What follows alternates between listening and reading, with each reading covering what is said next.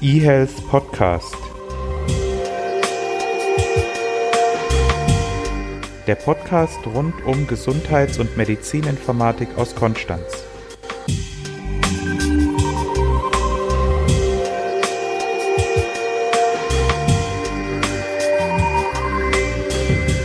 Hallo und herzlich willkommen zum Podcast Nummer 52. Die letzten drei Podcasts waren ja Special Podcasts von der Conhit. Renato, wie geht's dir? Ist es bei dir genauso, dass wir gefühlt jetzt schon ewig keinen rein fachlichen Podcast mehr hatten? Wir hatten News und wir hatten Conhit, aber irgendwie, sagen wir mal, unsere Passion, die Wissensvermittlung ist schon ein bisschen her. Ja, irgendwie ist das in letzter Zeit zu kurz gekommen. Aber naja, ist jetzt nicht so, dass ich die ganze Zeit zitternd zu Hause sitze und denke, wann kommt das das nächste Mal? Aber naja, wir werden es heute sowieso abstellen. Heute wird es wieder Inhalt geben. Genau. Ja, Inhalt gibt es sonst auch, aber heute ist wieder der Erklärbär dran. Heute werden wir uns nämlich mit DICOM beschäftigen. Vorher wirst du aber noch eine kleine Podcast-Link-Peitsche auspacken, wirst ein paar Podcast-Empfehlungen geben. Danach werde ich meinen Mund nicht halten können und werde nochmal kurz was zur Conhit sagen, dann ein paar News und dann geht es weiter mit DICOM magst du direkt starten mit den Podcast-Empfehlungen? Da haben wir ja in der letzten Zeit einiges entdeckt und waren auch Gäste und da war ja relativ viel. Deswegen magst du mal eine Zusammenfassung geben. Ja, genau. Also einen Podcast habe ich ja von dir empfohlen bekommen, der Podcast Gesundheit macht Politik. Das sind zwei sehr sympathische Podcaster, die sich über Gesundheitspolitik unterhalten. Entstanden ist das Ganze im Rahmen von der Bundestagswahl letztes Jahr. Da haben sie sich die Parteiprogramme zur Brust genommen und das Ganze hat sich aber dann doch weiterentwickelt und ist zu einem für mich sehr spannenden Podcast geworden. Genau, das ist eine Pflegekraft oder ein Pfleger und ein Arzt und äh, sind auch noch relativ jung, politisch aber sehr engagiert und berichten auch teilweise live von irgendwelchen Konferenzen und haben auch immer coole Interviewgäste. Also sehr zu empfehlen.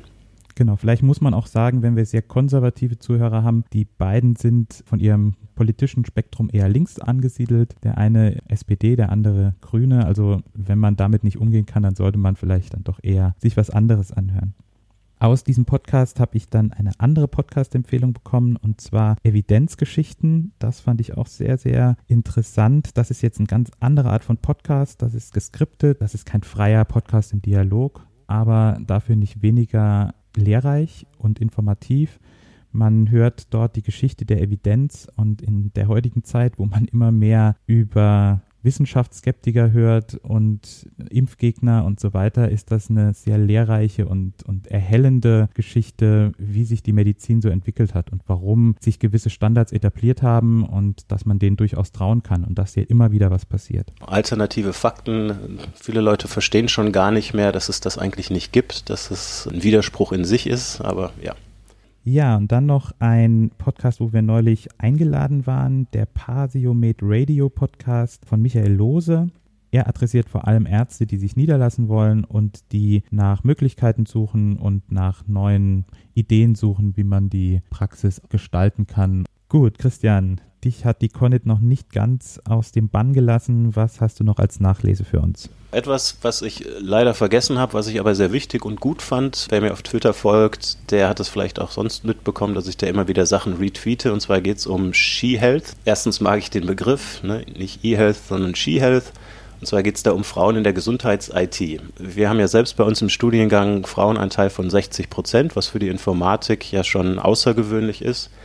Wenn wir uns allerdings Vorträge und da müssen wir uns an die eigene Nase packen, auch hier unseren Podcast angucken, sind da Frauen doch massiv unterrepräsentiert. Und da gibt es eine Bewegung, die auch oder unter anderem von der Sylvia Thun getrieben wird. Und da geht es darum, wie Frauen dort besser repräsentiert werden können, welche Rahmenbedingungen notwendig sind, damit Frauen auch mehr Gestaltungsspielraum haben, was können Frauen selbst machen, um dann ja dieser Männerdominanz zu begegnen. Und das finde ich absolut erwähnenswert. Und falls wir Hörerinnen haben, die auch engagiert sind und davon noch nichts gehört haben, einfach mal im Internet danach schauen, ist sehr lobenswert. Ja, wir müssen uns da ja so ein bisschen selbst an die Nase greifen. Wenn Bernhard nicht da wäre, dann sähe es mit unserem Frauenanteil hier im Podcast auch sehr, sehr schlecht aus. Wobei das mein Vorschlag war. Aber egal, also die Monika, gell?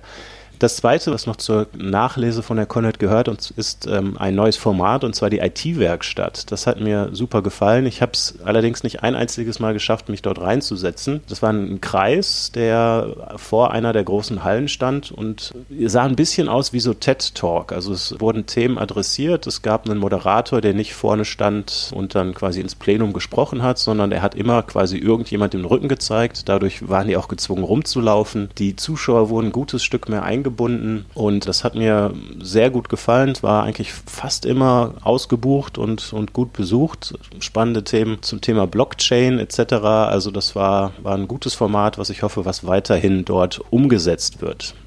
Das war es zur Connet Nachlese und dann kommt jetzt auch versprochen die nächsten Podcasts nichts mehr zur Connet. Renato.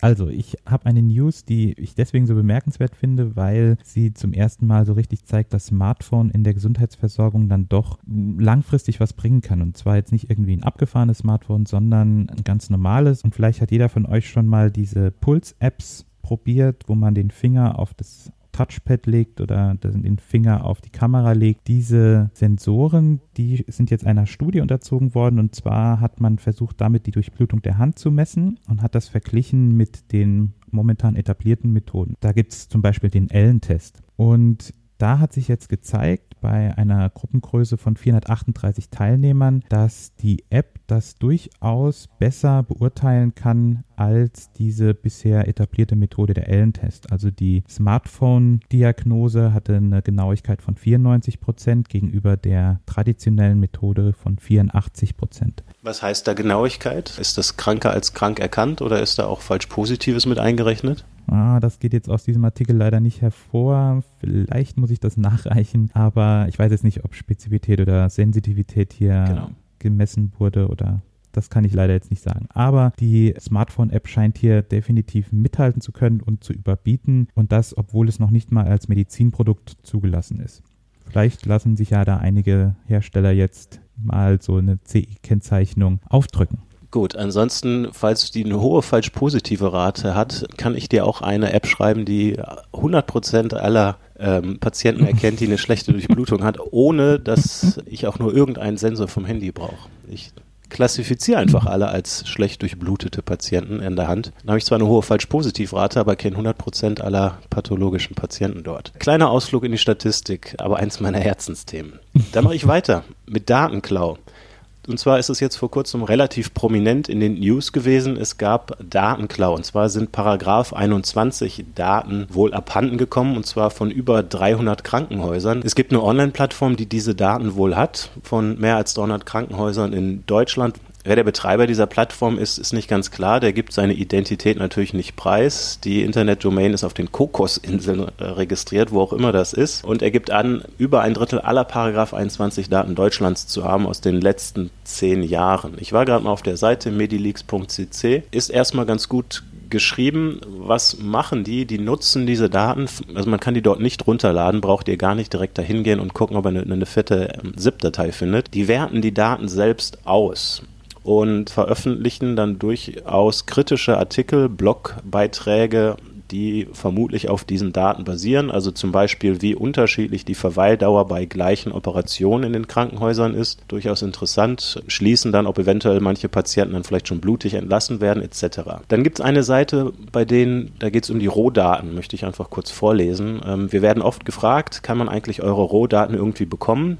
Ja, Transparenz ist uns wichtig. Jeder soll unsere Analysen überprüfen können, denn was dort herauskommt, ist wichtig und soll nachgeprüft werden. Andererseits sind wir nicht Wikileaks, sondern haben einen anderen Ansatz. Wir analysieren unsere Daten selbst und sind nicht einfach nur eine Plattform, die geleakte Daten online stellt. Interessierten Journalisten, Verbänden etc. stellen wir aber auf Anfrage unsere Daten gern zur Verfügung. Und dann eine E-Mail-Adresse, wo man anfragen kann.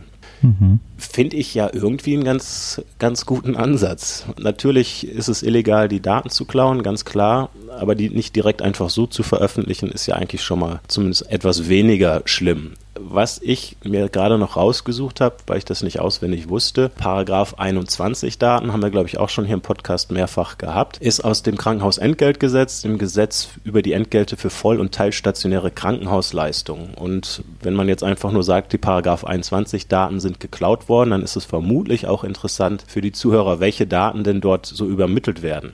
Und zwar werde jetzt nicht alles vorlesen, sondern nur die Daten, die dann vielleicht für einen konkreten Patienten relevant sind. Und zwar wird übermittelt auch pro Fall der unveränderbare Teil der Krankenversichertennummer, aber auch Geburtsjahr, Geschlecht des Patienten, Postleitzahl, Wohnort, dann Aufnahmedatum, Aufnahmegrund und Anlass, in welcher Fachabteilung aufgenommen wurde, Entlass, Verlegungsdatum, Entlass und Verlegungsgrund, aber auch Haupt-, Nebendiagnosen, Datum und Art der durchgeführten Operationen und Prozeduren etc. Das sind also durchaus sensible Daten, die da übermittelt werden und wenn das also tatsächlich so ist, dass ein Drittel aller Paragraph 21 Daten abgegriffen worden sind über zehn Jahre, ist das schon eine richtig derbe Hausnummer.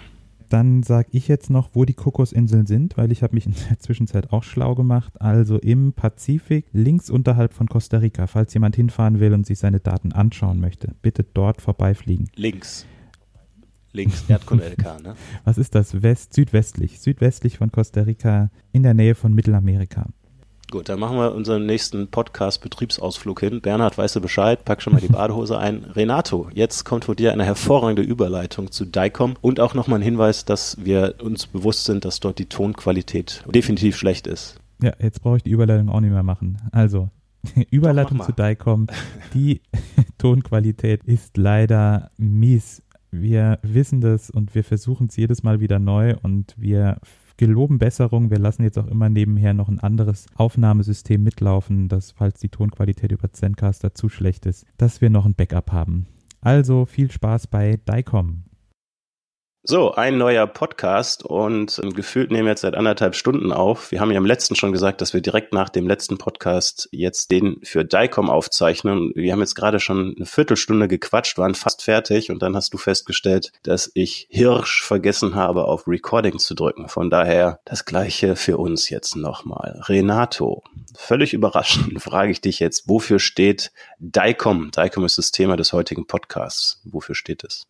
DICOM steht für Digital Imaging and Communication in Medicine. Und natürlich wirst du jetzt zumindest auch wissen, wer das herausgibt und was das für eine Organisation ist. Und du wirst vermutlich auf eine gewisse Folge unseres Podcasts verweisen. Das ist alles keine Überraschung mehr. Ich ähm, bin mit meinem DeLorean hier. Zurück in die Zukunft. Es geht um die NEMA. Also die NEMA gibt den DICOM-Standard heraus und die NEMA, also die Abkürzung NEMA steht für National Electrical Manufacturers Association und das sagt schon, dass das ein Zusammenschluss von Herstellern elektrischer Geräte oder Elektrik ist. Wenn ihr mehr zu diesem Thema NEMA hören wollt, wir haben in der Folge 26 mal über Organisationen im Gesundheitswesen gesprochen und da war neben HL7 und was weiß ich was noch alles, war eben die NEMA auch ein kurzes Thema, haben wir etwas darüber gesprochen. Gut, bevor du dann gleich in die technischen Tiefen von DICOM einsteigen willst und ich dich gegebenenfalls dann wieder hochholen muss, falls du zu tief da rumtauchst, möchte ich eine grobe Übersicht geben, was DICOM so alles kann oder macht, weil es häufig auch falsch verstanden wird. Viele Leute verstehen meiner Meinung nach ne, sowas wie, wie JPEG für Digicams oder für normale Fotos im Consumer-Bereich ist dann halt DICOM ein medizinisches Bild einfach nur oder ein Speicheralgorithmus oder ein Dateiformat. Das ist es aber nicht, sondern DICOM kann mehr. Ich nenne jetzt einfach mal vier Sachen.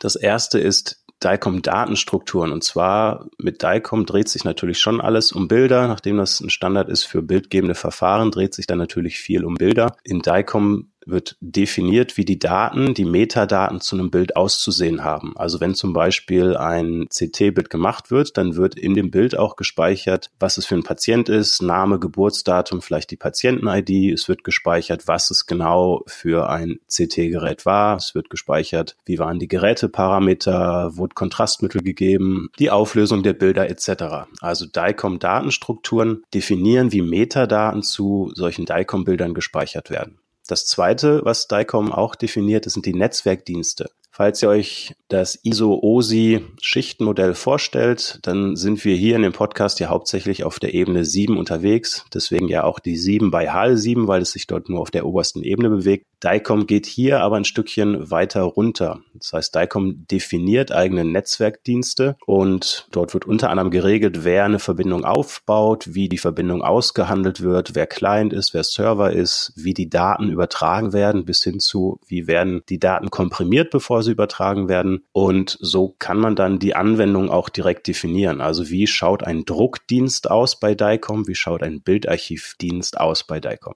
Das dritte ist etwas, mit dem die meisten von euch vermutlich leider schon Berührung hatten, nämlich DICOM definiert auch Formate für den Datenaustausch oder den Datenträgeraustausch. Wenn ihr mal in der Röhre lag, zum Beispiel CT, MRT, dann werdet ihr dann vermutlich eine CD mitbekommen haben. Die kann man auch ganz normal am PC einlesen und wird dann ein DICOM Directory vorfinden und darunter dann standardisierte Unterverzeichnisse. DICOM legt also fest, in welchem Format eine CD gebrannt werden soll, wie die Dateiverzeichnisse heißen und das Ganze deswegen, damit dann wenn ihr mit der CD wieder zu eurem Hausarzt geht, das Hausarztprogramm weiß, in welchem Verzeichnis es schauen muss. Also alle CDs, die gebrannt werden, sind nach diesem DICOM-Format hoffentlich und dadurch ist gegeben, dass das automatisch eingelesen werden kann. Es wird also definiert, in welchem Format, wie das DICOM-Directory ausschaut, Patientenname, Modalität etc. Und als viertes definiert DICOM auch, ja, kann man sich vorstellen, wie eine To-Do-Liste für die Modalitäten. Modalitäten sind die Geräte, die die Bilder erzeugen, also CT, ein MRT, ein C-Bogen, klassisches Röntgen, aber auch sowas wie ein Ultraschall. Es ist ja meistens so, dass die Ärzte in einer Software festlegen, was denn jetzt beim Patienten gemacht werden soll. Also ich muss zum Beispiel zur Abklärung, ob es irgendwelche Schatten bei der Lunge gibt, den Thorax in zwei Ebenen röntgen, also von vorne und von der Seite. Das wird dann in der Software gemacht und es ist total praktisch, wenn das sowieso per Software beauftragt wird, wenn dann das Röntgengerät direkt weiß, dass es was Neues zu tun gibt. Also beim Christian Wache, wir den Thorax röntgen sollen von vorne und von der Seite. Und dafür wird eben in DICOM die Modality Worklist genutzt. Also das RIS, das radiologische Informationssystem, würde in dem Beispiel eine To-Do-Liste für das Röntgengerät bereitstellen, wo drin steht, Achtung, es gibt einen neuen Auftrag für dich, Christian Wache Röntgen Thorax in zwei Ebenen. Zusammenfassend, also die vier Bereiche, die ich so nennenswert finde, das ist nochmal die DICOM-Datenstrukturen, DICOM-Netzwerkdienste, Formate für den Datenträgeraustausch, Stichwort CD, und die To-Do-Liste für die Geräte, die sogenannte DICOM Modality Worklist. Wenn man DICOM mit HL7 vergleichen möchte, wobei ich mich da ein bisschen sträube, kann man sagen, dass bei vielen Bereichen DICOM eher die Pull-Technik nutzt, wie zum Beispiel gerade bei DICOM Modality Worklist genutzt. Dort sendet also nicht das Riss, dass ein neues Bild gemacht werden soll, sondern in der Regel fragt das Gerät, gibt es was Neues für mich zu tun? Und dann sagt die Software, ja, da ist was. Generell kann man auch noch sagen, das ist nicht so gut lesbar wie zum Beispiel andere Kommunikationsstandard, ist aber ein gutes Stück kompakter. Ich glaube nicht kompakter als HL7V2, da kann man ja nicht mehr viel wegoptimieren, zumindest von der Nachrichtenlänge her. Es ist technisch vielleicht ein bisschen anspruchsvoller, weil es härtere Kriterien hat, weil es strengere Constraints hat und somit dann weniger Freiheitsgrade. Die Profis unter euch werden dann aber auch schon ahnen, dass wenn man weniger Freiheitsgrade hat, was vielleicht ja erstmal erstmal negativ klingt, es bei der Implementierung ein gutes Stück einfacher ist, weil man eben sich nicht für Weg A oder B entscheiden kann, ist es so, dass wir bei DICOM ein halbwegs Plug-and-Play garantieren können. Wenn man also ein neues Gerät ins Netzwerk bringt, sollte es eigentlich so sein, dass man bei den anderen Geräten eigentlich nur IP-Adresse, Port und vielleicht noch zwei, drei weitere Informationen einstellen muss und dann sollte es eigentlich funktionieren. So, Jetzt bin ich fertig mit meiner oberflächlichen Einführung von DICOM. Jetzt kannst du mal ein bisschen abtauchen, also Nase zuhalten und runter. Aber vorher tief einatmen. Gut, also ich will am Anfang vielleicht ein paar Begriffe klären, die, wenn man sich mit DICOM beschäftigt, immer mal wieder auftauchen. Du hattest vorhin schon angedeutet, dass DICOM nach dem Client-Server-Prinzip arbeitet und da kommunizieren zwei Partner miteinander. Also zum Beispiel RIS auf der einen Seite, also das Radiologieinformationssystem und das Röntgengerät, das bei dem Radiologieinformationssystem nach der Arbeitslist, also nach der Worklist fragt. Beide Kommunikationspartner heißen Application Entity und abgekürzt ist das AE und beide haben einen Namen, der für diese Kommunikation eindeutig ist und das ist der AE-Title. Also der AE-Title kommt häufiger mal vor, wenn man eine Schnittstelle einrichten muss. Jetzt ist es bei DICOM so, dass der Client nicht Client heißt, sondern der Client ist in dieser Kommunikation der Service Class User und der Server ist der Service Class Provider. Warum sollte man es auch so nennen, dass es jeder direkt versteht? genau, abgekürzt ist das einmal SCU und SCP. Auch diese Begriffe findet man häufiger, wenn man sich mit DICOM beschäftigt. Dann kommen wir zum Objektmodell, also wie sind die Daten in DICOM strukturiert. Da haben wir zum einen die IOD, Information Object Definition. Das ist das, was man in der Programmierung am ehesten unter Klasse verstehen würde. Das ist dann die Definition zum Beispiel, wie ein Patient auszusehen hat. Also was für Attribute muss ich speichern, damit ich einen Patient speichere? Oder was für Attribute muss ich speichern, damit ich einen Aufenthalt speichern muss? Was für Attribute gehören zu einer Serie? Was für Attribute gehören zu einem Bild? Das ist also die IOD, die Klasse. Auf eine Klasse kann man mehrere Methoden anwenden, zum Beispiel Abrufen eines Objekts oder Ändern von Werten innerhalb eines Objekts. Das sind die Services. Wenn man diese beiden Sachen zusammenbringt, also eine IOD und einen Service, dann entsteht eine SOP, eine SOP, also ein Service Object Pair. Das hat auch nichts zu tun mit SOPs, die man vielleicht aus dem Klinikalltag kennt. Also es ist keine Standard Operating Procedure. Haben wir da auch also wieder einen Begriff, der doppeldeutig ist. Genau, also dieses SOP ist eine Kombination aus IOD und Service und definiert quasi, welche Methoden man auf eine Klasse anwenden kann. Also was kann ich jetzt mit diesem Bild machen? Ich kann es zum Beispiel speichern, ich kann es abrufen, ich kann es löschen, ich kann das Bild verschieben und so weiter. Dann gibt es in DICOM Unique Identifier. Das sind weltweit eindeutige Identifier, die zum Beispiel SOP-Classes haben, aber auch eine SOP-Instance, also zum Beispiel ein bestimmtes Bild, hat einen Unique Identifier, der es dann weltweit eindeutig macht.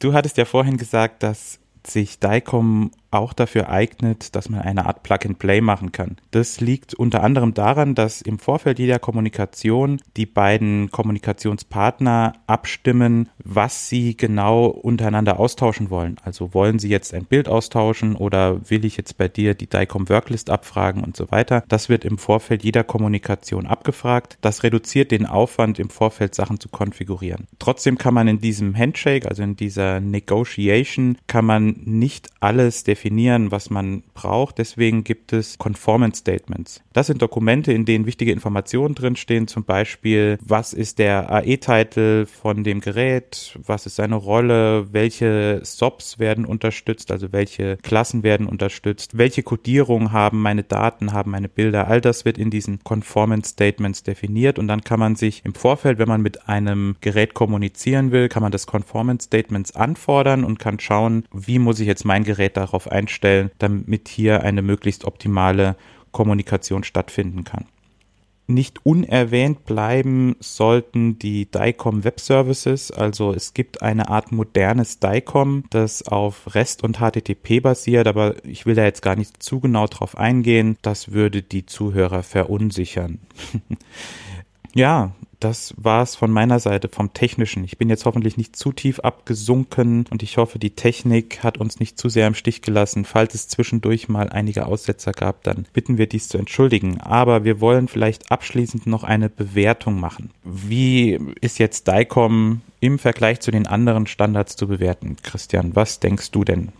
Was denke ich? Machen wir es mal als Bild. Also wenn DICOM eine Person wäre und wenn Fire eine Person wäre, und wenn HL7V2 eine Person wäre, würde ich am liebsten mit Fire ein Bier trinken gehen und danach mit HL7V2 und gar nicht gerne mit DICOM. Also es ist sicher gut, aber mir ist das alles, ach, zu altbacken und zu technisch. aber hochstandardisiert, von daher ist es gut. Aber weil es hochstandardisiert ist, glaube ich, wäre das ein langweiliger Kumpane in einer Kneipe. obwohl es ja vorher dieses Gespräch gibt, über was man sich unterhält. Aber ich sehe es, na, ich sehe es anders. Ich mag DICOM, aber vielleicht auch, weil ich mich da so ein bisschen tiefer eingearbeitet habe und dann, dann lernt man solche Sachen zu schätzen, wie zum Beispiel, dass es eine Status-Engine gibt und so weiter. Sicher ist der Initialaufwand höher, also zum einen die Einarbeitung ist höher als bei HL7 und auch das Einrichten und das Programmieren der DICOM-Schnittstelle ist höher als bei HL7. Dafür hat man dann, wenn man Schnittstellenprojekte hat, wesentlich weniger Aufwand Aufwand in DICOM-Projekten als in HL7-Projekten, weil dort dann doch relativ viel mit Plug-and-Play geht. Vielleicht eine Anmerkung noch, damit es jetzt nicht so negativ bleibt. DICOM ist an und für sich schon gut, denn wir haben ja, wir plädieren ja immer für Telemedizinprojekte. Man muss sagen, im, im radiologischen Bereich ist das überhaupt gar kein Problem und dort wird schon viel gemacht. Und ein Grund dafür ist eben unter anderem sicher auch der Standard DICOM. Also es gibt zum Beispiel den Westdeutschen Teleradiologieverbund, hauptsächlich gestartet im, im Ruhrgebiet, sind aber inzwischen, glaube ich, deutschlandweit Praxen und Krankenhäuser dabei. Die haben über 320 Teilnehmer Teilnehmer und dort können dann eben dank DICOM ich glaube über DICOM E-Mail, das haben wir hier noch gar nicht erwähnt, Bilder ausgetauscht werden und es können also Ärzte auch auf Daten zugreifen, ohne dass der Patient die CDs mitnimmt. Also das ist etwas, was eine super Sache ist meiner Meinung nach und das klappt auch nur eben, weil es DICOM gibt. Also von daher ist es schon gut, aber ich finde es halt nicht so richtig, persönlich nicht so richtig spannend. Ja, ist doch ein versöhnliches Ende, genau. Und damit schließen wir den heutigen Podcast und freuen uns auf die Conhit. Die ja dann schon stattgefunden hat. Stattgefunden haben wird, Futur, Futur 3. genau, ich freue mich auch auf die Conhit. Vielleicht sieht man dort ja den einen oder anderen. Also, ciao. Ciao. eHealth Podcast. Der Podcast rund um Gesundheits- und Medizininformatik aus Konstanz.